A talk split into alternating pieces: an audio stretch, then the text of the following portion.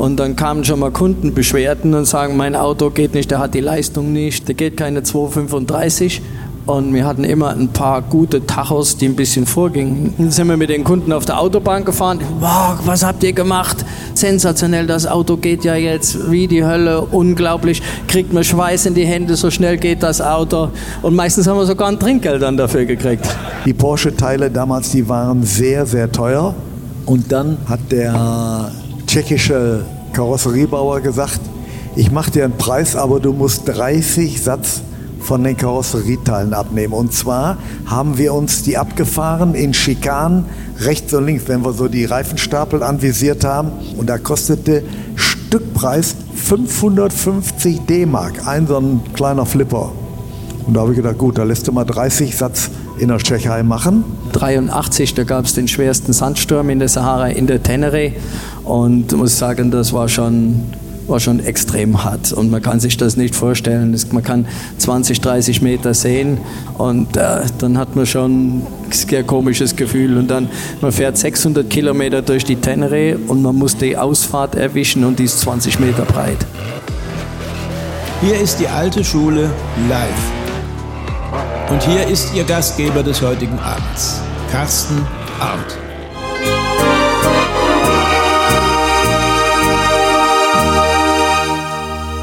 Walti Brun und seine Swinging Boys. Ein Riesenapplaus nochmal.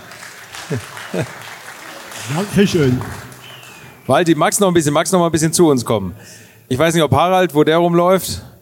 Jetzt kommen wir zu meinem dritten Gast des heutigen Abends und das ist wahrscheinlich der, der die größte Spannweite in der Motorsportgeschichte miterlebt hat. Angefangen hat er auf zwei Rädern, dann war er bei VW Motorsport, dann äh, hat er die Paris-Dakar gewonnen, er war bei drei Formel-1-Teams und heute ist er hier.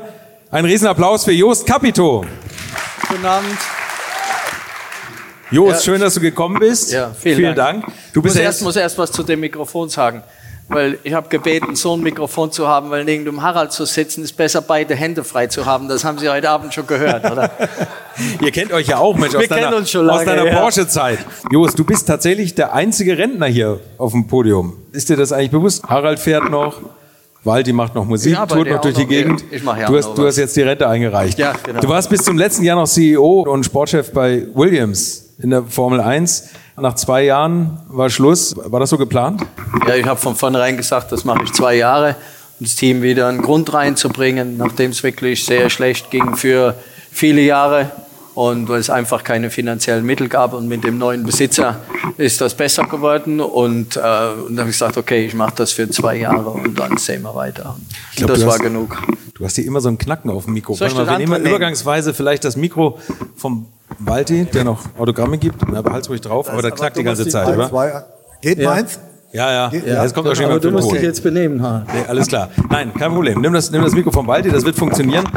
Genau, Williams. Äh, wie, wie war das für dich, für so einen wahnsinnig traditionsbeladenen Rennstall zu arbeiten? Schwingt das immer so mit? Irgendwie trägt man auf den Schultern mit sich rum, geht man morgens zur Arbeit und sagt, mein Gott, das ist Williams? Ja klar, das muss man, am, am Anfang muss, wird man morgens wach und sagt, ja, ist das, ist das ein Traum oder ist das eigentlich wirklich? Ich meine, Williams ist halt so ein Name in der Formel 1 und es ist eine riesen Ehre für Williams, Teamchef und CEO zu sein, aber es ist auch eine riesen Herausforderung. Wir sind ein Unternehmen mit 800 Mitarbeitern und äh, sind halt sehr traditionell, haben viele Erfolge gehabt und äh, ja, das ist schon jeden Tag eine Herausforderung. Wenn du jetzt das hier so hörst, was, was Harald und Walti so erzählt haben aus ihrer Motorsport-Vergangenheit, wie viel ist davon eigentlich heutzutage noch übrig geblieben für der Formel 1 Königsklasse? Ja, also die Geschichten, die gibt's heute, die gibt's heute eigentlich nicht mehr. Ist so professionell und so durchorganisiert jedes Wochenende da ist nichts mehr mit Partys und da ist nichts mehr mit Ausgehen. Also auch die Fahrer sind so voll beansprucht, wenn sie ankommen bis wirklich ein Sonntagabend, dann geht sofort wieder zurück. Ähm, also, aber ich habe ja auch die guten Zeiten noch erlebt. Das stimmt, da kommen wir auch gleich noch zu. Ich habe dich letztes Jahr, also ich habe dich natürlich für meinen Podcast interviewt, bevor du bei Williams angefangen hast. Ich habe dich letztes Jahr in Sanford gesehen. Da haben wir uns äh, getroffen im, Rahmen des Formel 1 Rennens und da habe gedacht, mein lieber Mann, der sieht aber geschlaucht aus irgendwie. Da ist wirklich da blass gestanden. Ich will dir jetzt nicht zu nahe treten, aber da habe ich gedacht, das ist schon eine richtige Belastung, oder? Würdest du dir manchmal wünschen, dass es ein bisschen weniger Formel 1 Rennen im Jahr sind oder sagst du, nee, wir könnten eigentlich noch 50 Rennen fahren? Hm, na, also so eine Saison ist schon sehr belastend. Das, vor allen Dingen, wenn man montags früh wieder im Büro sein muss. Die Renningenieure, das Rennteam, die sind am Montag nicht im Büro, die haben am Montag frei oder fliegen am Montag zurück. Und äh, wenn man 700 Mitarbeiter noch zu Hause hat, dann muss man montags früh wieder im Büro sein. Und das heißt, man fliegt Sonntag nachts wieder zurück, ist montags früh im Büro und dann speziell, du warst in Sandford, da sind ja drei Rennen hintereinander, drei Wochenenden, das, das, ist, das nimmt einen schon mit. Das ist schon schlaucht schon unheimlich. Und das waren jetzt drei Europarennen, äh, das, das geht dann noch. Aber wenn man dann von einem Wochenende zum anderen ein Rennen hat mit einem Zeitunterschied in der Zeitzone, mit sechs, neun Stunden Unterschied und mit dem Jetlag dann noch zurechtkommen muss, dann, dann ist das schon sehr anspruchsvoll. Ist auch für die Fahrer sehr anspruchsvoll. 24 Rennen in der Saison ist sehr viel. Du hast ja angefangen in dem Jahr, wo leider Frank Williams verstorben ist, hast du ihn noch kennengelernt oder eigentlich noch mal getroffen in dem Jahr, als du angefangen hast? Nein, das ging nicht mehr. Also er war schon so krank, dass man ihn nicht mehr treffen konnte. Und äh, ich kenne ihn von den 90er Jahren, aber dann konnte man ihn nicht mehr treffen. Er war schon zu krank. Okay. Angefangen hat deine Motorsportkarriere ja viel unbeschwerter wahrscheinlich als bei der Formel 1 und alles noch ein bisschen leichter. Wir sehen das hier auf zwei Rädern. Ja, das linke Bild ist, ich glaube, war mein drittes Enduro-Rennen in 74, also ist schon eine Zeit lang her gab es dann Schwarz-Weiß-Bilder. Das rechte Bild ist von der Sechstagefahrt in Deutschland 79. Das war auf der Zündab. Das war, war wirklich eine tolle Veranstaltung, aber wir sehen, mit Motorsport muss man sich auch dreckig machen können. und du musstest deine Eltern nicht überreden, Motorsport machen zu dürfen. Dein Vater, der war schon relativ Motorsport verrückt und der war auch Abenteuer verrückt, oder? Ja, mein Vater hat den MSC Freier Grund gegründet mit zwei Freunden in Mitte der 50er und äh, er, als er jung war, durfte er nicht Enduro oder Motorrad fahren und damit war das klar, seine Söhne müssen das dann machen und ich meine, das war ein Muss, aber ich habe es natürlich auch gerne gemacht, weil das war für mich auch das Ein und Alle, äh, Ein und Alles und äh, ja, mein, dann 79 ist mein Vater mit meiner Mutter in in der Sahara in Urlaub gewesen mit einem Unimog und hat dort die Rallye Paris-Dakar getroffen. Das war damals die erste Rallye Paris-Dakar und ist nach Hause gekommen und hat gesagt, so jetzt haben wir Enduro gemacht, so lange Motorrad gemacht, aber Paris-Dakar müssen wir machen und äh, das und das wollen wir auch gewinnen irgendwann. Das ist euch ja auch gelungen mit dem Unimog. Du bist im ersten Jahr Paris-Dakar, bist noch nicht mit dem Unimog gefahren. Was war dein erstes Jahr der Teilnahme? Mein erstes Jahr war in einem Toyota Land Cruiser und zwar haben wir eine BMW eingesetzt. Mein Vater ist 81 mit einer BMW gefahren und wollten das 83 wieder machen. Er hat aber einen Herzinfarkt und dann haben wir einen Gaston Rayet engagiert für, um das Motorrad zu fahren. Er ist das dann gefahren. Wir hatten dann zwei Toyota Land Cruiser zum, zum Service und äh, der Gaston Rayet ist ausgefallen, weil er ein Motorenproblem hatte und mein Bruder auf, der, auf dem einen Landcruiser sind dann mit ihm zurückgefahren und ich musste mich entscheiden dann, als die abends nicht angekommen sind, am nächsten Morgen fahre ich alleine weiter oder fahre ich auch zurück nach Alger. Ich habe mich entschieden, alleine weiterzufahren und ja, bin Zweiter geworden dann in meiner Wertung. Also die Servicefahrzeuge, ja, das... Die Servicefahrzeuge, muss man sagen, fahren ja ganz normal die Wertungsprüfung auch mit. Also ihr fahrt ganz normal das Rennen mit. Kein ja, muss alles zu, fahren. Der Unterschied ist, dass man wirklich so viel, so viel äh, deshalb Material noch mit hat. Das waren ja alles die Ersatzteile dann fürs Motorrad. Es war das Fahrzeug natürlich dann wesentlich schwerer, aber man muss dieselbe Strecke fahren. Und äh, nachdem die anderen nicht mehr da waren, hatte ich auch nicht genug Geld jetzt, um für Benzin und alles zu bezahlen. Und dann habe ich die BMW Motorradteile an die BMW-Fahrer verkauft, um wirklich zum Ende fahren zu können. Und du warst Mutterseelen allein, das muss man auch sagen. Kein Handy, kein Navi. Du bist alleine gefahren und dann noch in einen Sandsturm gekommen, oder? Ja, ich hatte natürlich einen Beifahrer, ich hatte einen Franzosen. Also ihr, ähm, ihr, zu zweit wart Mutterseelen ja, allein, so Ja, ja, waren Mutterseelen alleine und mussten also wirklich alles selber machen. Und ja, das war 83, da gab es den schwersten Sandsturm in der Sahara in der Tenere. Und muss sagen, das war schon war schon extrem hart. Und man kann sich das nicht vorstellen. Man kann 20, 30 Meter sehen, ist im, kann nur ersten, zweiten Gang fahren, weil die Oberfläche dann der Sand so weich ist. Und äh, dann, dann wird doch der Sprit schnell alle, wenn man nur Vollgas fährt im ersten, zweiten Gang. Und äh, dann hat man schon sehr komisches Gefühl. Und dann, man fährt 600 Kilometer durch die Tenere und man muss die Ausfahrt erwischen und die ist 20 Meter breit. Und es gab keinen GPS, man muss noch im Kompass fahren und jeder weiß, im Kompass im Auto funktioniert er auch nicht. Also muss immer wieder anhalten, aussteigen, vom Metall weggehen und gucken, ob die Richtung noch stimmt. Und im Prinzip muss man wissen, ob man rechts oder links von der Ausfahrt ist, wo es wieder dann ins Gebirge geht. Weil muss dann, wenn man dann zu, ans Gebirge kommt, muss man wissen, muss man rechts fahren oder muss man links fahren. Und äh, ja, das, da wird einem schon anders. Und du hast gesagt, äh, ob, ob du die anderen in Algier treffen würdest. Das war jetzt irgendwo, oder? Oder ihr habt irgendwie einen Treffpunkt ausgemacht, oder was? Nee, es oder gab keinen Treffpunkt. Ich habe nur gewusst, der Veranstalter hat mir morgens früh gesagt, die kommen nicht mehr, die sind zurückgefahren nach Algier. Und ich musste entscheiden, was ich mache. nee, schöne, schöne Vorstellung. Ihr seid dann im übernächsten Jahr mit dem Unimog gefahren. Als Familienaufgabe. Ja, ich war dann 84 bei der Rallye Paris-Dakar gab's ein, wurde ein Kinofilm gedreht mit der Iris Bergen. Da habe ich die Fahrzeuge vorbereitet. Das war einmal ein Ford Transit 4x4, ein Nissan Pickup, äh, ein Toyota Land Cruiser und zwei BMW GS80. Und ich habe die, die Motorradstunts gemacht für den Film. Und ja, parallel ist mein Vater, mein Bruder und ein Bekannter, die sind zu dritt in einem Unimog gefahren, das erste Mal dann 84. Die sind leider ausgefallen, aber ich muss sagen, die härteste Dakar war das mit dem Film. Man war mit dem Filmteam unterwegs mit 20, 20 äh, Personen. Äh, außer mir und dem Regisseur war noch nie jemand vorher in der Wüste und man musste die gleiche Strecke fahren mit dem kompletten Material. Wir hatten zwei MAN-LKWs dabei und wir hatten einen Hubschrauber dabei. In einem LKW waren immer 10.000 Liter Kerosin, also das war eine rollende Bombe durch die Wüste. Wie war denn Iris Berben? Wie hat die das denn aufgenommen? Die musste das alles mitmachen, das ganze Programm, oder? Die musste das alles mitmachen, aber ich muss sagen, die hat das hervorragend gemacht, sie war wirklich fit. Also das hat sehr viel Spaß gemacht, mit ihr zu arbeiten auch anschließend dann sagen im Tonstudio, ich bin ja kein Schauspieler, aber gab es ein paar, man musste dann alles synchronisieren zu der Zeit, weil es wurde ja noch mit den riesen Kameras gedreht und die haben ja immer ein Geräusch gehabt, musste man alles synchronisieren. Dann waren wir in, in Bavaria Filmstudios und ähm, dann einen Abend, haben, als sie gefilmt haben, äh, ich hatte noch eine Nebenrolle, kommt sie ins Fahrerlager und ich sag Hallo und das musste dann synchronisiert werden. Dann waren wir in, in den Bavaria Filmstudios, wie gesagt, da ist man in so einem Raum rund um äh, schwarzer Vorhang, damit es keine, keinen Schall gibt. Man sieht die Szene dann zwei, dreimal auf dem Bildschirm mit Ton, dann ohne Ton, dann muss man synchronisieren. Und ich glaube, ich habe zwei Stunden gebraucht, bis ich, bis ich das Hallo richtig hatte. Das war immer Hallo.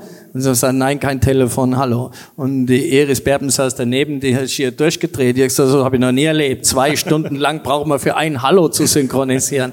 Äh, das war schon, war schon peinlich. Und das nächste war dann das Lachen. Ich habe in einer Szene gelacht, dann muss man dann genau synchron lachen. Also das, das habe ich gedacht, meine Filmkarriere ist jetzt schon beendet. Hast gesagt, ja. leidest lieber ein Formel 1 Team, ist einfacher als, als Das war noch lange hin. Das war noch lange hin. Ja. Im, Im nächsten Jahr wurde es dann wieder ein bisschen entspannter für dich. Da musstet ihr nur fahren und zwar mit den Unimogs. Ja, das sind mit zwei Unimogs gefahren, einen leichten äh, ohne Teile. Mein Vater und ich sieht man ja, Bilder noch nicht und und einen zweiten LKW mit einem längeren Radstand mit meinem Bruder und einem Freund. Das sieht man. Das ist der, mein Vater und ich. Und das war als Privatteam gegen die vielen Werksteams. Das war in Dakar dann bei der Zielankunft. Wir haben die Gesamt-LKW-Klasse gewonnen. Damals war der größte Konkurrent war der DAF. Vielleicht einige gesehen mit den zwei Motoren, einen vorne, einen hinten. Und äh, das waren die schweren LKWs und mit dem leichten Unimog haben wir die Gesamtwertung gewonnen. Und der zweite LKW als Service-LKW war Dritter. Also das war und das als Privatteam, das war, war wirklich also mein größter Erfolg überhaupt. Wie habt ihr eigentlich diesen Einsatz finanziert? Also war das da einfach Sponsoren zu finden für die Paris-Dakar? Ja, erstens war es nicht so teuer, sagen wir, wie heute. Und der Unimog, den einen Unimog, der hat uns gehört und wir haben uns für den Unimog entschieden, weil das einzige Fahrzeug ist, an dem man keine aufwendigen Änderungen machen muss, um äh, so eine Rallye zu fahren, weil die Autos sind dafür gebaut. Das war also mit bei weitem das günstigste. Und äh, man war, man hatte Aussicht auf einen Erfolg. Und der zweite LKW, den hat uns Mercedes zur Verfügung gestellt und den Rest haben wir an Sponsoren gesucht. Ja, das war nicht einfach, aber man ist natürlich dann auch rumgetingelt und ich muss sagen, da mit der Rallye Paris-Dakar, wenn man alles selber macht, vom Sponsoren suchen, organisieren, das Auto aufbauen, dann navigieren, fahren, die ganze Organisation, die Bürokratie, muss sehen, dass man was zu essen hat und, und, und. Wenn man alles selber machen muss, dann lernt man alle Funktionen, die es im Motorsport gibt. Und ich glaube, das war eine Voraussetzung für mich, dass ich nachher auch bis in die Formel 1 gekommen bin, weil man, weil man wirklich jede Arbeit schätzt und weiß, dass jede Arbeit hervorragend gemacht werden muss. Und wenn man alles, was es braucht, selber gemacht hat, ich glaube, dann bekommt man auch den Respekt von allen Mitarbeitern.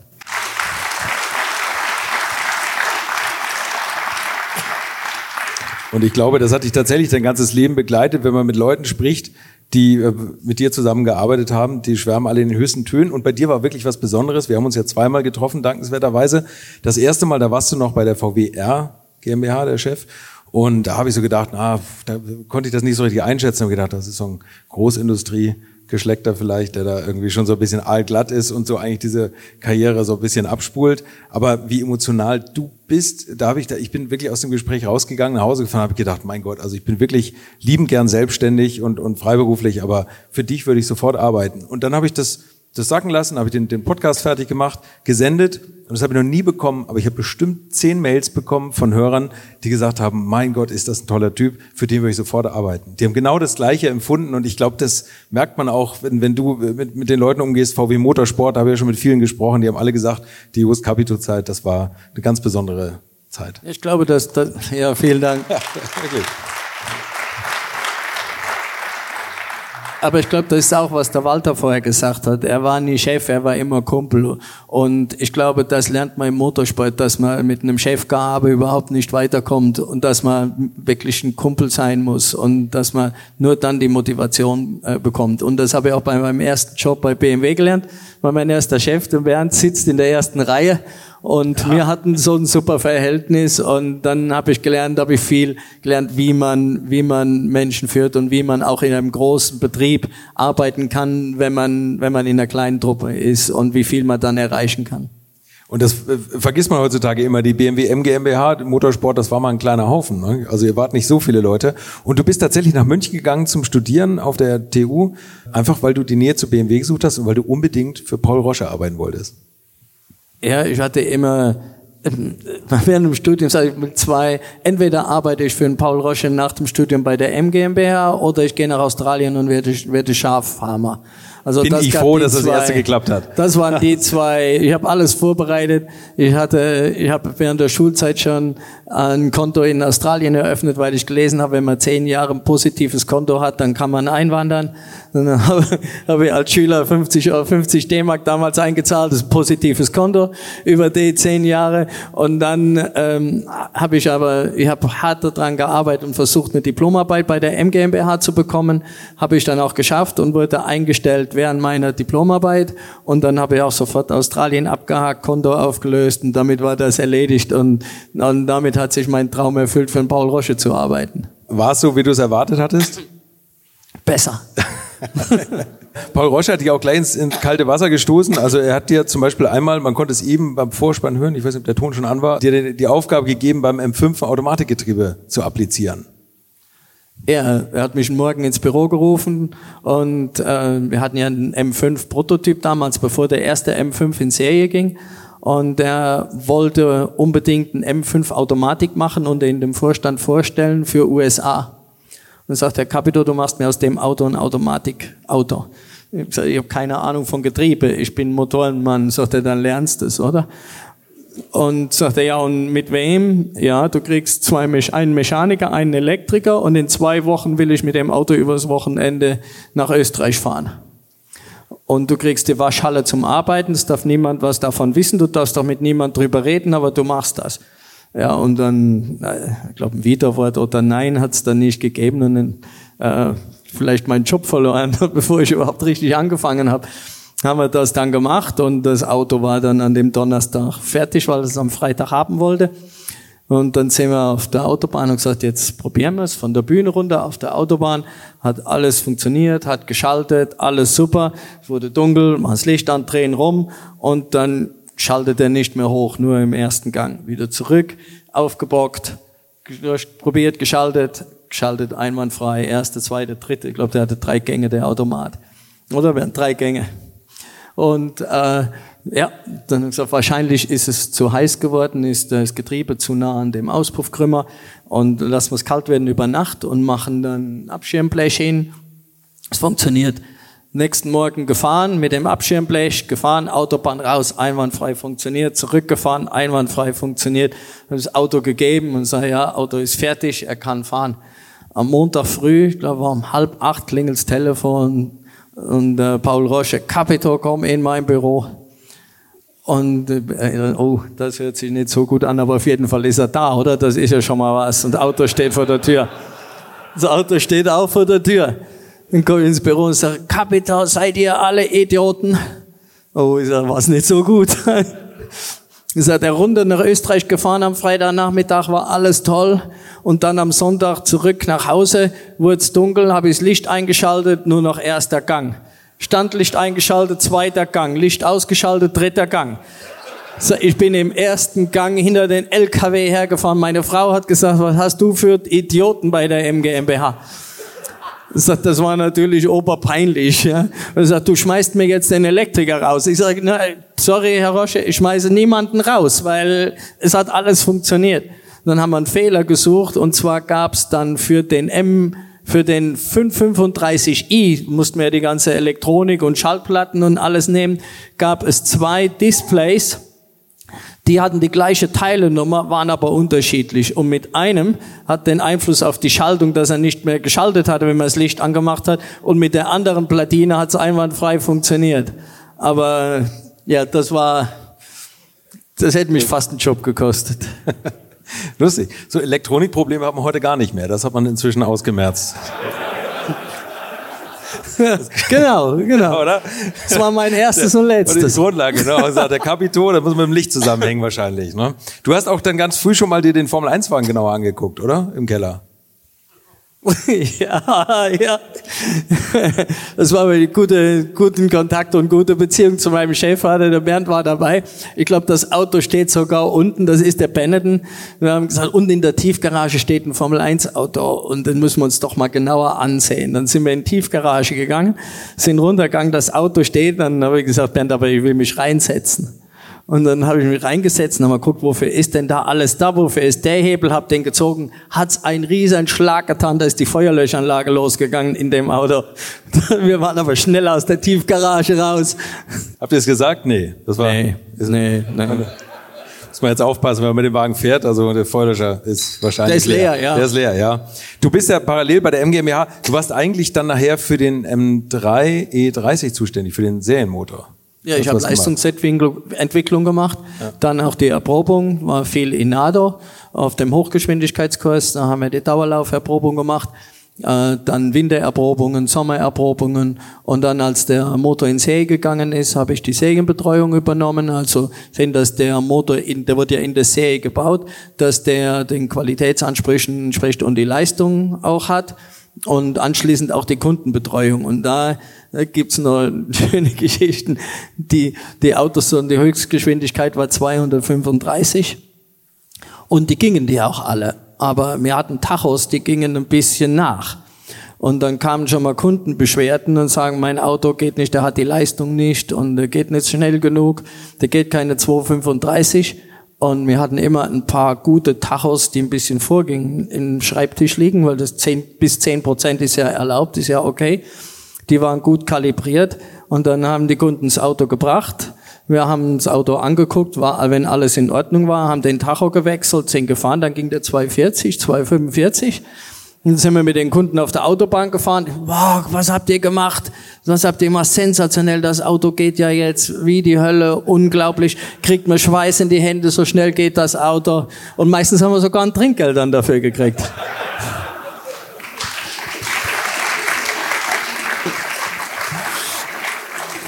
Ich glaube. Aber wir sind nie im Knast gelandet. Haben. Nie im Knast gelandet. Guck mal, jetzt sind wir in der Überzahl. Die Nicht-Knastler sind jetzt auf der Bühne in der Überzahl. Ähm, ich glaube, das ist eine Wahnsinnsmotivation. Ich glaube und ich weiß, dass hier auch junge BMW-Ingenieure sind, wenn man sich das vorstellt. Du fängst bei BMW an, bist da in der, in der MGMBH und endest am Ende als Williams Teamchef. Ich finde das Wahnsinn. Also eine unglaubliche Karriere. Aber du hast natürlich auch hart dafür gearbeitet, denn du bist parallel Paris-Dakar gefahren. Und jetzt frage ich mich, wie verträgt sich das eigentlich mit einem normalen Angestelltenvertrag, wenn man eigentlich den Januar komplett weggeschlossen ist? Ja gut, das war erst während der Diplomarbeit und dann das erste Jahr und man ist dann die vier Wochen Urlaub, das ist, dann war der ganze Urlaub schon weg mit Vorbereitung und der Rallye. Und das war natürlich dann extrem hart. Man kommt Ende Januar wieder, ist wirklich komplett am Ende und weiß, es bleibt im Prinzip kein Tag Urlaub mehr übrig. Und das ging dann auch nach 85, das geht auch nicht mehr, das ist unmöglich. Man kann keinen anständigen Job machen und Paris-Dakar nebenher fahren, das funktioniert nicht. Man darf das auch, glaube ich, Paris-Dakar nicht unterschätzen. Ich weiß nicht, ob es heute anders ist. Heute sind die Autos schneller, hast du mal gesagt in einem Interview. Das sind andere Herausforderungen. Man hat natürlich heute diese Sicherheit. Man hat ein Handy dabei, man hat Satellitentelefone, ist eigentlich überall auffindbar. Also diese Sicherheit hat zugenommen. Die Strecke ist jetzt auch eine andere geworden. Aber du hast tatsächlich damals lange mit Albträumen gekämpft, oder? Nach der ersten Paris-Dakar. Ja, nach der ersten Rallye. Nach der ersten Rallye bin ich nach Hause gekommen und bin für sechs Monate jede Nacht wach geworden, habe nicht gewusst, wo ich bin und was noch viel schlimmer war, ich habe nicht gewusst, wer ich bin. Und das war, also das war, dann geht mir wirklich durch die Hölle gegangen. Und ich war bei den Ärzten, die haben gesagt, das ist, weil das Hirn in den drei Wochen so viel zu verarbeiten hat und man hat im Schnitt zwei Stunden geschlafen und gesagt, das muss mit der Zeit weggehen, wenn das Gehirn alles überarbeitet hat und durchkommen ist, dann wird das auch wieder normal. Aber das hat sechs Monate gedauert und das auch während dem Studium. Also das war kein Honiglecken. Klingt so, ja. Dach BMW hat Porsche gerufen. Ja, genau. Was hast du da gemacht? Ähm, bist du auf ihn getroffen? Ja, ja. Rel relativ zügig dann, ja. Relativ zügig. Da, dann, da ging dann die Albträume wieder los danach, oder? Nein, nein, also Harald hat mir eigentlich immer geholfen, weil ich war ja im Prinzip ein Griener und habe mit dem Herbert Linge angefangen. Der Herbert Linge ist aus dem Ruhestand gekommen und das war damals der Dr. Beetz, war Entwicklungsvorstand. Er hat gesagt, er möchte, dass wir das zusammen machen und das war natürlich ein riesen für mich war es eine Riesenehre. Der Herbert Linger hat die ONS-Sicherheitsstaffel ins Leben gerufen. Der war der fünfte Mitarbeiter bei Porsche überhaupt, hat äh, Weissach gekauft damals für Porsche, das Gelände, war Betriebsleiter, kannte die Familie. Das war natürlich ein riesen ein Einstieg für mich. Und er hat wirklich, war ein super Typ und äh, du kennst ihn auch sehr gut, hat alle Erfahrungen weitergegeben, hat mit nichts zurückgehalten und ähm, ja, er hat mir, er hat mir einen Tipp mal gegeben und äh, wie alt war er? Da war er auch über 70. Hat mir einen Tipp gegeben. Ich war recht jung und äh, hat einmal gesagt: Jost, eins sage ich dir: Auch in den ältesten Kapellen lassen sich hervorragende Messen lesen. hat er nicht ganz unrecht. Und du warst da für den Carrera Cup verantwortlich. Ja, so. Das war der Carrera Cup, hat angefangen in 90. Ich bin im Oktober 89 zu Porsche gekommen und das war dann das erste Jahr Carrera Cup. Vorher gab es den 944 Turbo Cup und äh, der wurde von dem Vertrieb organisiert in, in Ludwigsburg und der Carrera Cup wurde dann von Weissach von der Rennabteilung organisiert und äh, ich glaube, der Harald, der ist auch den 944 Turbo Cup gefahren und äh, ich glaube, da kann er Geschichten erzählen, wie reglementkonform es da zugegangen ist. Und ich glaube, sie haben dann alle gedacht, im Carrera Cup geht das dann so weiter.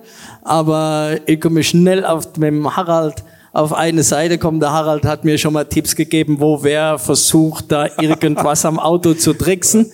Ich glaube, er hat mir nur gesagt, was die anderen vorhaben. Was die anderen, oder? was die anderen machen. Ich glaube, ich glaube, in Wirklichkeit hat er mit Wolfgang Land schon gesessen, haben sich die Hände gerieben und haben gesagt, guck mal, jetzt haben wir wieder einen jungen Typen, den wir da zerreiben können. Nein, also ich muss dazu sagen, als der Jost damals bei Porsche anfing, bei uns stimmte wirklich von der ersten Stunde die Chemie.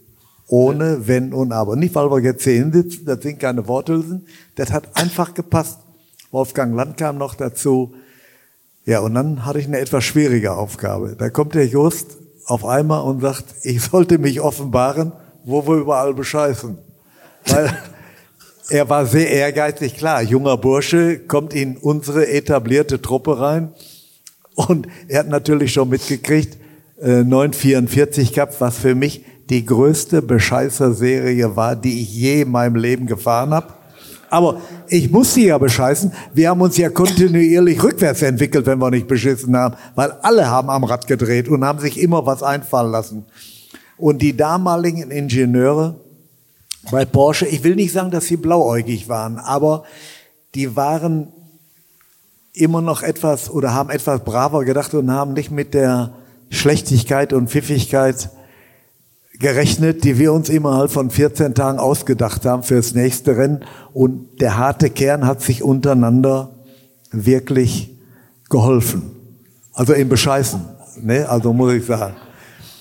Aber, das nehme ich jetzt auf meine Kappe, ich habe immer nur so weit beschissen mit einem überlegenen Auto, bin ich auch mal Zweiter, Dritter oder Vierter geworden. Ich habe nicht raushängen lassen, dass ich ein etwas überlegenes Auto habe, sondern bin relativ clever gefahren und bin etwas gemütlicher gefahren, habe mein Auto geschont und habe immer schön Punkte mitgenommen. Ne? Und dann kam der Jost natürlich, um jetzt nochmal auf das Thema zu kommen, und sagte mal, irgendwas stimmt ja nicht. Und hier und kreuz und quer. Ja, ein paar Schlechtigkeiten habe ich rausgelassen und habe das natürlich auf die anderen Kollegen gemünzt, somit ich schon mal den Rücken frei hatte, dass er da ein Auge drauf hatte, dass die vielleicht in der Hoffnung etwas legaler gefahren sind und ich hatte ein etwas leichteres äh, oder etwas leichter im Fahren. Ich musste nicht immer 100 Prozent geben oder etwas mehr riskieren als nötig war. So. Ja, so war's. Und dann gab es einmal, einmal hat jemand, den wir wirklich aus der Wertung nehmen mussten der hat dann über, ist, also hat einen Unterschrift gefälschten Brief geschickt an den Vorstand bei Porsche, dass ich nicht in der Lage wäre, einen Carrera Cup zu führen, dass es, äh, dass es da Hauen und Stechen gäbe und unfair zuging und, und, und. Und man konnte dann rausfinden, dass das eine Unterschriftenfälschung war und die Unterschrift, der hat den Brief nie geschrieben und, und, und. Und derjenige, der war vorher disqualifiziert worden und das war seine Rache. Und dann habe ich mit dem Harald gesagt, sagte Harald, soll ich das auf meine Art und Weise klären? Dann schreibt er nie mehr sowas. Ich sage, nee, nee, lass das mal, wir sind bei Porsche, müssen das auf die Porsche-Art klären. Wir können ja mal anfangen.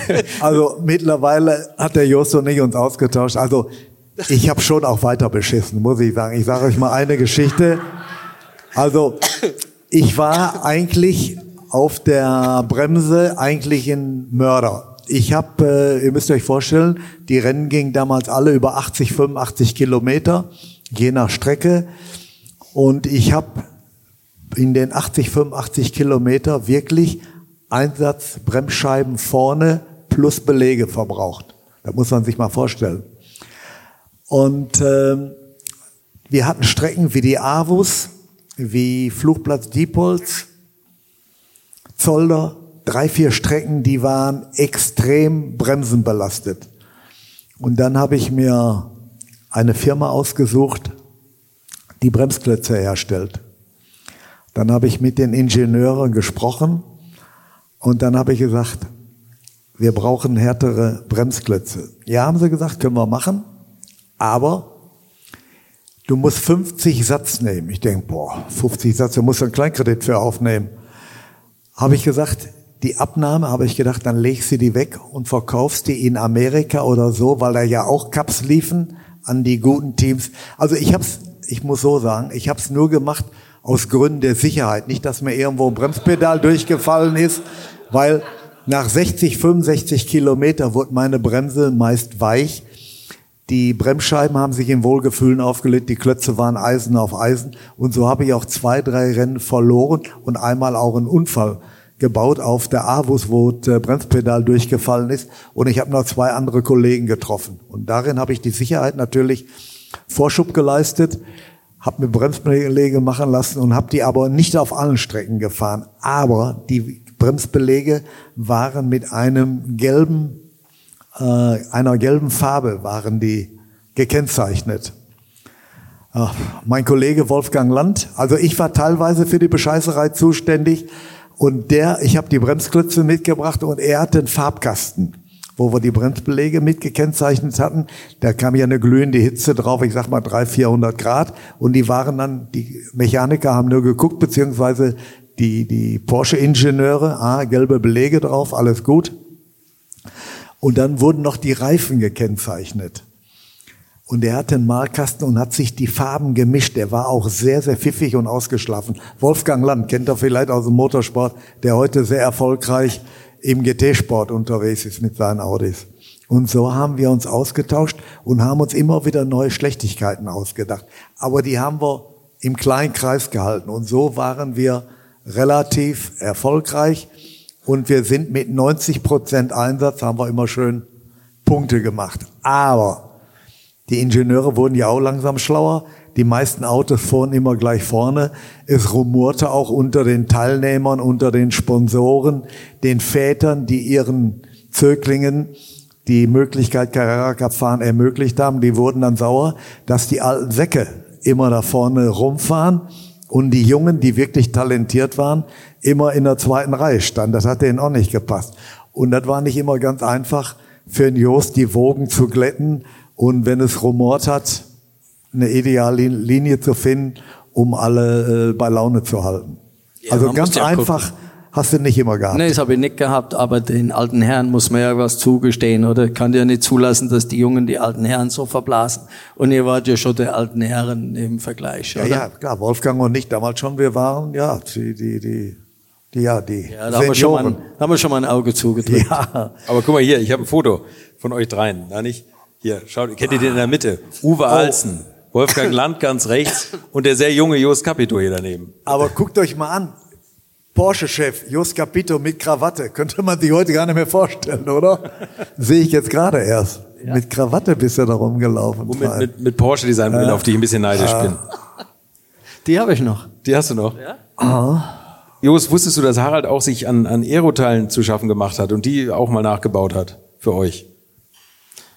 Irgendwann ist dann rausgekommen, weil wir keine Originalteile mehr hatten. Wir haben es vorher unterhalten und dann mussten wir sogar bei ihm die Teile kaufen.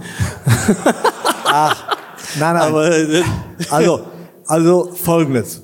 Wir hatten ja ab und zu, habe ich auch mal eine Tschechei-Rennen gefahren und da ist ein Karosseriebauer zu mir hingekommen und hat mir gesagt, er könnte Porsche-Teile nachbauen. PU haut vorne, PU haut hinten und wir hatten an dem 993 rechts oder links, da hinten steht das UPS-Auto, so Wings. Und dann habe ich gesagt, ja, was willst du dafür haben?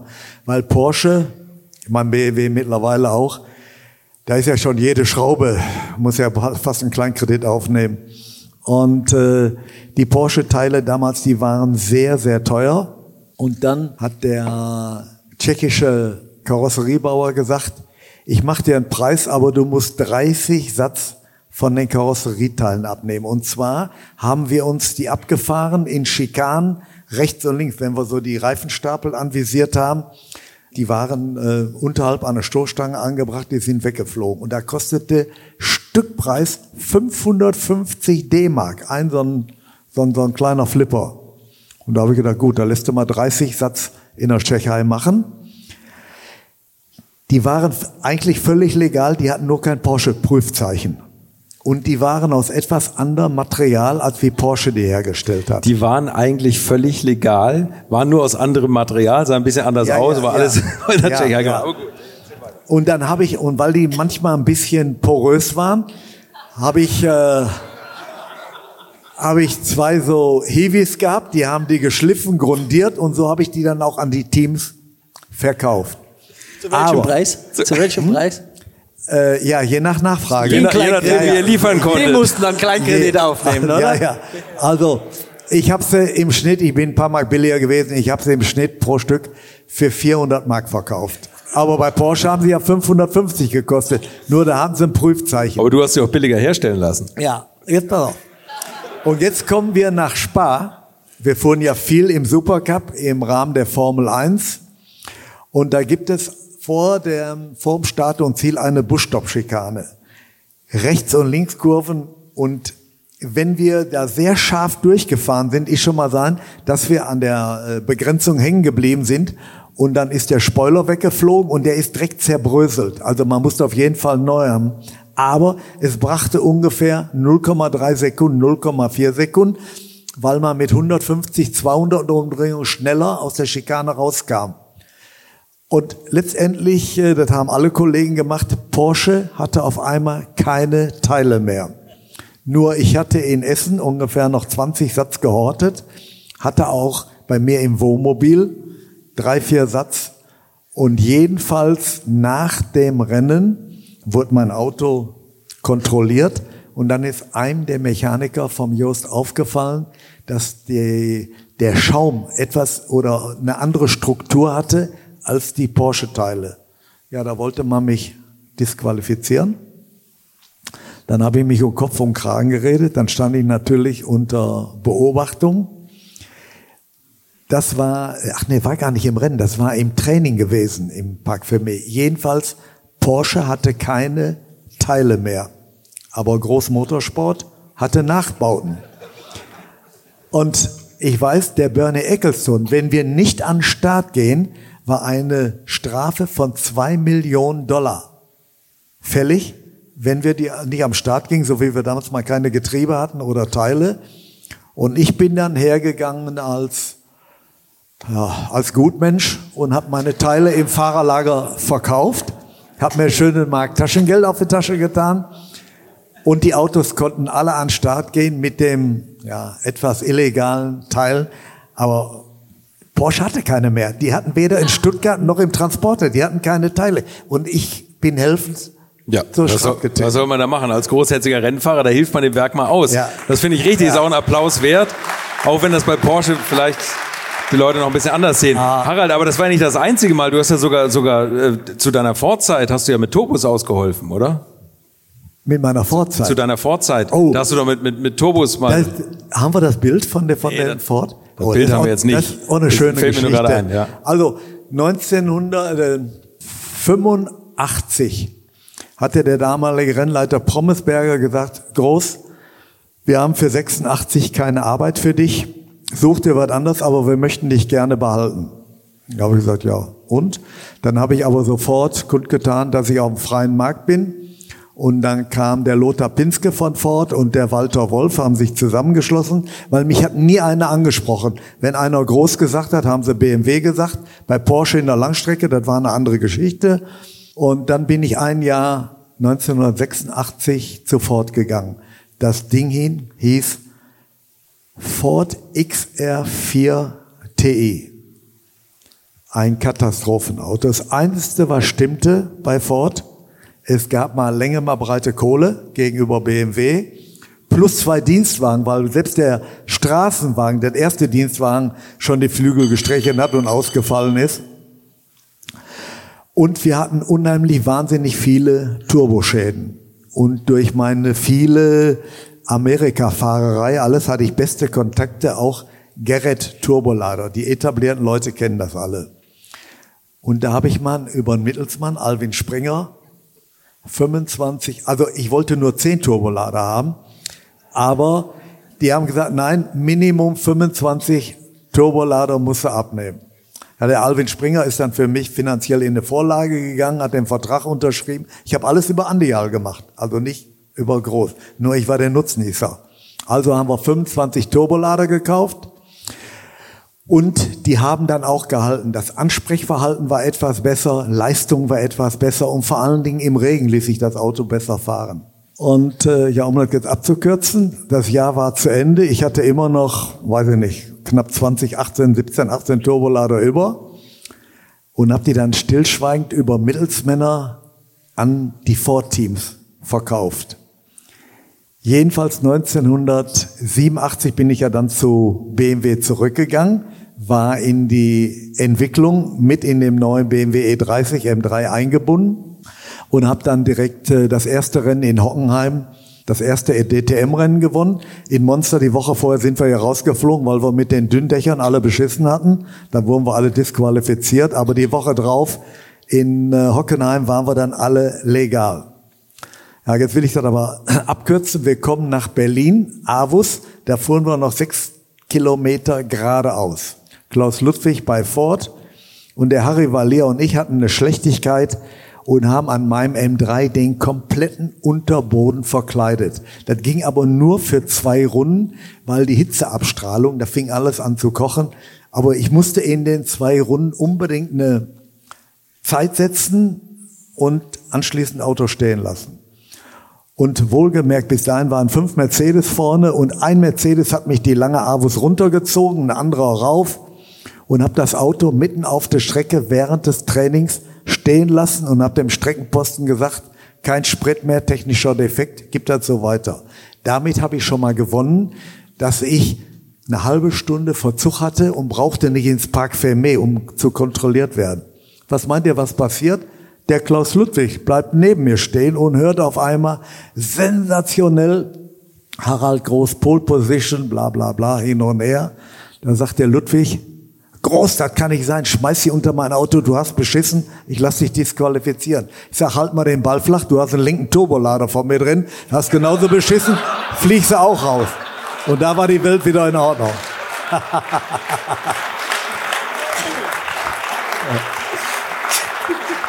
Weil ich hatte gerade an Grab Motorsport drei Turbolader verkauft über einen Mittelsmann. Ich wusste ja genau, was drin war. Ne? nee, war schon eine schöne Zeit. Ja, war herrlich. Ja, ja. Jos, du warst auch noch bei Porsche, als äh, ihr mit dem Dauer Porsche sensationelle Le Mans gewonnen habt. Ja, das war 94 und äh, das war damals der Max Welti war Sportchef und ich war für Le Mans Teammanager und wir haben uns vorher überlegt, wie fahren wir den Le Mans, weil Porsche wollten nicht Le Mans fahren und dann gesagt, wir fahren im GT-Reglement, da können wir auch die Klasse gewinnen. Das war neu, aber es muss ein straßenzugelassenes Auto sein. Gab es natürlich keins, gab es ja dann erst später und wir hatten dann die Idee, weil der, der Jochen Dauer hatte ja ein Auto Straßen zugelassen gesagt, wir machen die Straßenzulassung komplett fertig, wenn wir das Recht haben, dass wir mit zwei Autos dann so Le Mans fahren dürfen. Und dann sind wir da mit zwei Autos Le Mans gefahren, waren Erster und Dritter und wir hatten eigentlich keine Chance auf einen Gesamtsieg. Die Toyota waren da mit echten Gruppe C Autos. Und äh, wir sind da immer langsamer gefahren dann, als es ging, um die Toyota in Sicherheit zu wägen. Die Toyota lagen dann vorne und die hatten dann ein Getriebeproblem und wollten aus Sicherheitsgründen dann am Sonntagmittag das Getriebe wechseln und äh, sind also relativ, sind nicht zu weit weggefahren, weil sie so sicher waren, haben dann aus Sicherheitsgründen das Getriebe gewechselt und wir sind schlagartig 15 Sekunden schneller gefahren dann, als die das Getriebe schon draußen hatten. Und damit haben wir so aufgeholt und haben die überholt und haben dann im Endeffekt gewonnen. Waren dann Erster und Zweiter lange, dann haben sie aber ein Auto noch überholt, waren wir Erster, Dritter. Der Eddie Irvine war auf dem Toyota, der ein Zweiter geworden ist und das wäre der erste Sieg für Toyota bei Le Mans gewesen. Und äh, dann nach der Siegerehrung bin ich zu ihm in seinen Wohnwagen gegangen. Er hat aufgemacht, steht in der Unterwäsche da. Und ich sag, Eddie, ich wollte dir ganz herzlich zum zweiten Platz gratulieren, hab das super gemacht. Dann ist er in der Unterwäsche hinter mir her durchs ganze Fahrerlager gelaufen und hat geschrien, Cheating Bastards, Cheating Bastards. Das sind doch schöne Geschichten, ne? Aber mit der Straßenhomologation also Le Mans-Sieg, muss ich schon sagen, was er da damals gemacht hat, das war schon eine große Nummer. Ohne Wenn und Aber. Ja, es war klasse, oder? Das war echt, war echt super. Die Vorbereitung war gut. Dann komplett als Underdog uns das erste Mal in der GT, GT1-Klasse. Das war, war schon toll. Und das war eine tolle Zusammenarbeit auch mit den Dauerleuten. Also hat richtig Spaß gemacht. Und das dann erfolgreich abzuschließen, ist dann nochmal was anderes. Saß auch im Gefängnis, weißt du, ne? Ja, ich sag's nur. Wir sind die Einzigen. Wir hier, sind die Einzigen hier, ja. Kommt weiß, noch, wir gar nicht oder? wissen, wer im Publikum Kommt sitzt. noch. Aber das Publikum hat ganz tolle Fragen gestellt. Wir haben jetzt auch, wir sind jetzt durch mit unseren Bildern und ich würde sagen, wir machen jetzt noch ein paar Fragen. Wir haben jetzt eh schon ein bisschen überzogen, aber wenn, wenn ihr mögt, machen wir mal zehn Minuten. Und wir haben gleich die erste Frage tatsächlich, Jost, an dich. Was war die schönste Zeit für dich im Motorsport? Oder welche, welcher Karriereschritt war für dich die tollste Zeit? Wovon wir jetzt ja wirklich nur ganz bisschen was angesprochen haben. War, ein, war alles, war alles toll. Ich denke, wir wird es genauso weitermachen. Oder die, die Rallye Paris-Dakar zu gewinnen, das ist, das macht man nicht alle Tage, ist was ganz Besonderes. Le Mans zu gewinnen mit Porsche ist fantastisch. Und mit Ford sind wir Rallye-Weltmeister geworden nach 27 Jahren. Äh, war Ford in der Rallye-Weltmeisterschaft, es hat 27 Jahre gedauert, sind 2006 und 2007 äh, Rallye-Weltmeister wieder geworden und dann VW natürlich äh, viermal hintereinander Rallye-Weltmeister aus dem Stand vom ersten Jahr, vier Jahre, war toll. Dann McLaren war natürlich eine tolle Erfahrung und Williams auch. Und ich glaube, bin der einzige deutsche McLaren-Teamchef, der einzige deutsche Williams-Teamchef und der einzige, der, der die beiden Teams mal geführt hat. Und das als Deutscher, das ist auf der Insel schon was Besonderes. Da habe ich auch gleich noch die nächste Frage an dich. Wie war die Zusammenarbeit mit M-Sport Malcolm Wilson während der Vorzeit? das ist eine gute Frage. Weil der Malcolm ist genauso ein Dickkopf wie ich. Und, aber wir haben uns gut zusammengerauft und gut verstanden und der Erfolg hat uns recht gegeben. Und äh, mein, das war eine gewisse Spannungen mussten da sein, um das Team wirklich nach vorne zu bringen. Es musste viel Geld gespart werden, weil zu der Zeit, wo Ford ging es nicht so gut, zu der Zeit Anfang, was das 2003, 2004. Und das Rallye-Programm war sehr teuer. Wir hatten nicht mehr die Fahrer, weil wir die einfach nicht bezahlen konnten wegen Carlos Sainz und McRae, die waren halt alle, waren nicht mehr, standen nicht mehr zur Verfügung und dann das Team zu verkleinern und mit weniger Budget trotzdem zu gewinnen und Weltmeister zu werden, das hat uns zusammengeschweißt. Und das hat uns, das Verhältnis hat uns auch geholfen, äh, wirklich in der Rallye-Zeit, meine Volkswagen-Rallye-Zeit, dass wir eine gleiche also den gleichen Mindset haben, was Rallye sein sollte und konnten so die Rallye-Weltmeisterschaft in der Zeit auch prägen. Und ich habe nach wie vor ein sehr gutes Verhältnis. Okay, jetzt und noch eine Frage an Jost. Gibt es aktuell eine Frau, die es in die Formel 1 schaffen könnte? Nein. Damit, damit habe ich gerechnet. Nein, ich glaube, das hat der, der Stefano Domenicali hat es auch gesagt. Es, wenn man in der Formel, wenn es in der Formel 3 keine Frau gibt, die wirklich im Moment vorne mitfährt und ein Fahrer, der in der Formel 3 jetzt vorne mitfährt, der braucht noch drei, vier Jahre, bis er in die Formel 1 kommt. Und wenn jetzt keine Frau in der Formel 3 vorne mitfährt, das heißt, die nächsten drei, vier Jahre wird es keine Frau in der Formel 1 geben, die sagen wir, sich hochgearbeitet hat durch Formel 3 und Formel 2. Und es gibt ja jetzt wieder eine neue Serie für die Damen ich würde mir wirklich wünschen, es wird, wird eine Frau mal schaffen in die Formel 1. Es ist aber sehr schwer. Ich meine, es gibt, gibt so viel mehr Jungs, die in den Rennsport gehen als Damen und dann enden nur 20 in der Formel 1 und äh, das ist schon wirklich extrem schwierig. Und ich, ich halte auch nichts davon, wenn, wenn eine Frau in der Formel 1 ist, rein aus Marketinggründen. Ich glaube, dann tut man weder der Frau noch, noch äh, noch der Gesellschaft irgendwas Gutes. Es muss aufgrund der Leistung sein, es muss den Platz verdienen aufgrund der Leistung. Nur dann ist es authentisch und das sehe ich im Moment nicht.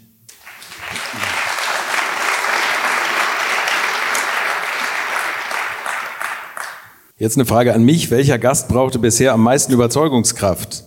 Das ist ein Kollege von dir, aber der, der hat noch länger durchgehalten, Dr. Helmut Marko, aber an dem bin ich gescheitert bis jetzt. Aber ich, ich hätte eigentlich auch gedacht, dass du bis 80 noch durchs Fahrerlager wackelst. Nee. Also ich hoffe immer noch, dass er irgendwann mal kommt, aber ich glaube nicht mehr dran. Also macht euch auch keine Hoffnung. Äh, Ach, der bleibt noch lange da, da hast noch, du noch ein paar noch Jahre Zeit. Ja, ja. Ja, ja. Vielleicht kommt er irgendwann, wird er vielleicht auch altersmilde und dann hat er auch Zeit für mich. Jost, würdest du heute wieder eine Managementkarriere in der Automobilbranche wählen? Wenn ich heute damals wäre, ja. Wenn, wenn heute ist, weiß ich nicht. Ähm, ich glaube, die, die Automobilbranche ist immer noch sehr herausfordernd und die Zukunft wird sehr herausfordernd. Ich glaube auch nicht, dass es nur Elektromobilität ist. Ich glaube, dass es da wirklich die Technologieoffenheit braucht. Es muss mit E-Fuels was geben, obwohl es sehr schwer ist, weil alle, wenn Flieger und Frachter alle CO2-neutral sein wollen, dann geht es nur mit E-Fuels, dann geht das nicht mit Batterien. Und äh, ich glaube auch für LKWs, die durch Australien oder die durch die USA fahren, das geht auch nicht unbedingt elektrisch. Und da glaube ich, es gibt Wasserstoff, es gibt die E-Fuels und es wird und elektrische auch. Ich glaube, es wird eine Kombination geben. Und ich denke, dass die, dass die Herausforderungen für junge Ingenieure immer noch sehr hoch sind und dass es dass da viel Potenzial gibt. Man sieht, die Technologien sind soweit alle am Anfang und die Entwicklung wird so schnell werden, wird so anspruchsvoll werden, dass ich denke, ähm, es, es macht Sinn, in der Automobilindustrie als junger Ingenieur anzufangen und an der Entwicklung teilzuhaben. Ob das autonome Fahren dann ist, ähm, das, es gibt so viele Herausforderungen, die wirklich sehr interessant sind für Ingenieure. Das denke ich auch. Fast ein tolles Schlusswort. Es gibt auch Fragen an Walti Brun, aber ich weiß nicht, ist er schon wieder am Hofbräuhaus oder was? Der, Eben ist er hier noch rumgelaufen. Aber Walti, bist du noch da oder hast du schon, ist der schon wieder auf dem Weg in die Schweiz? Na gut. Harald, würden Sie gerne, Mensch, wer sieht dich denn hier? Das gibt's ja nicht. Würden Sie gerne mal einen modernen Porsche 992 in einem Rennen fahren? In einem modernen Cup-Auto? Jo. Ja, nur als Gast. Aber was die heutige Jugend in dem Porsche Carrera Cup und im Super Cup leistet, ich wäre nur für die letzten drei Startreihen gut. Also ich muss wirklich sagen, da wäre ich nur Kanonenfutter. Dafür bin ich zu alt. Im Klassikbereich, da bin ich, da zähle ich mich immer noch zu den Guten, zu den Konkurrenzfähigen. Jetzt am kommenden Wochenende kann ich mich wieder beweisen im Rahmen des 24-Stunden-Renns. Da fahre ich einen ganz, ganz tollen BMW E30 in M3, ein ganz to wirklich tolles Auto, da freue ich mich.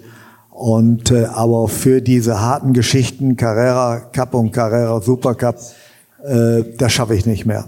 Das muss ich ganz klar sagen und da stehe ich auch zu.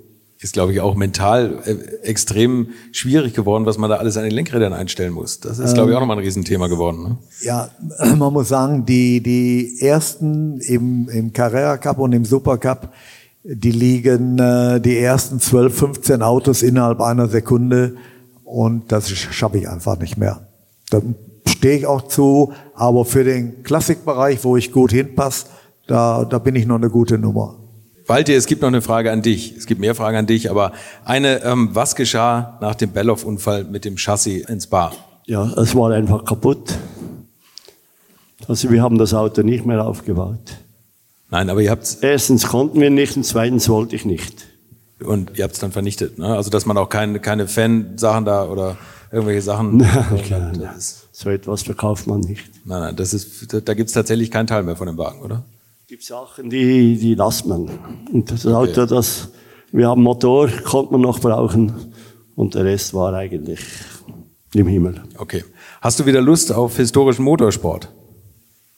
Ja, ich war vor drei Wochen in Marseille, bin 1962 gefahren.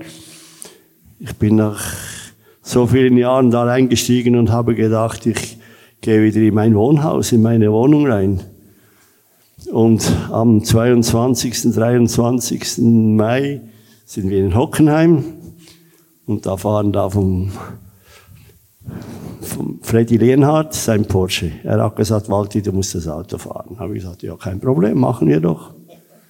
Wieso nicht? Ich fahre mit meinem Jeep auch fast 300, dann kann ich auch mit dem Porsche 300 fahren.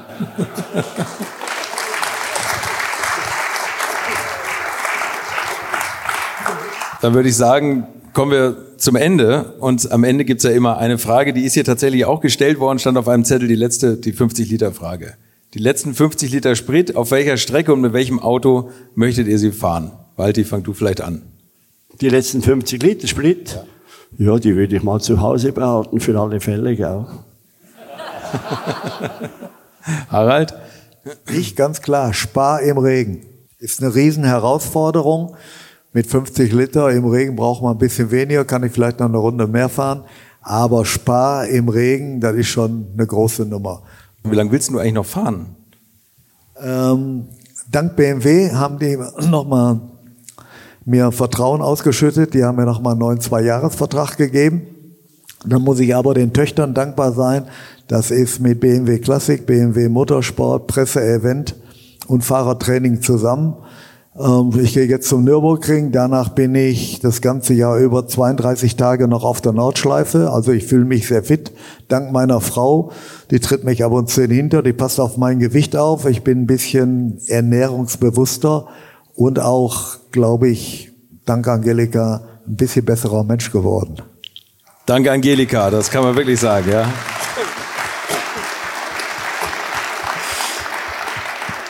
Just, in was würdest du in den letzten 50 Liter investieren? Ich würde es auf ein paar verschiedene Motorräder verteilen, weil da kommt man am weitesten. Da hast du auch deine historische Maschine zurückgekauft, oder? Und fährst vielleicht nochmal wieder. Ja, ich habe mir die Maiko GS 350 zurückgekauft, die ich und mein Bruder 78, 79 gefahren sind. Und die steht jetzt im Enduro Museum. Ich glaube, ist in Zwickau. Also Wer sich dafür interessiert, ist ein tolles Museum, ist ein privates Museum, stehen tolle Enduro-Motorräder drin, Paris-Dakar-Motorräder, alles Mögliche. Also ist wirklich empfehlenswert. Alles klar. So, damit beschließen wir den heutigen Abend. Ich möchte mich ganz herzlich bei euch bedanken, Joost, Harald, Walti, dass ihr da wart, dass ihr den Spaß mitgemacht habt. Wir haben jetzt schon mal eine halbe Stunde überzogen. Walti, spielst du ja noch einen auf? Aber also ich hoffe, deine Jungs kommen noch mal raus. Ich bedanke ich. mich bei euch ganz herzlich, dass ihr alle da wart. Vielleicht sehen wir uns mal wieder. Ich bedanke mich beim Ton, Stefan und Andi. Ganz herzlichen Dank geht an die Motorworld, die wirklich sofort gesagt haben, klar, machen wir das, finden wir toll. Und ähm, das ist wirklich ein besseres Ambiente, hätten wir gar nicht haben können. Äh, spezieller Dank an Sebastian Olsowski und natürlich an Xander Hein. Das ist äh, auch einer, ja genau, der, den habe ich angerufen und habe gesagt, du, ich brauche irgendwie einen Raum. Und der ist schon mit mir am Telefon, ist der hier durch die Gegend gelaufen und hat das gleich irgendwie alles klar gemacht. Ich bedanke mich bei den Swinging Boys von Walti und ich hoffe, wir hören uns am kommenden Donnerstag wieder. Danke, dass ihr da wart. Schönen Abend. Tschüss. Infos, Bilder und alles Wissenswerte unter der Internetadresse www.alte-schule-podcast.de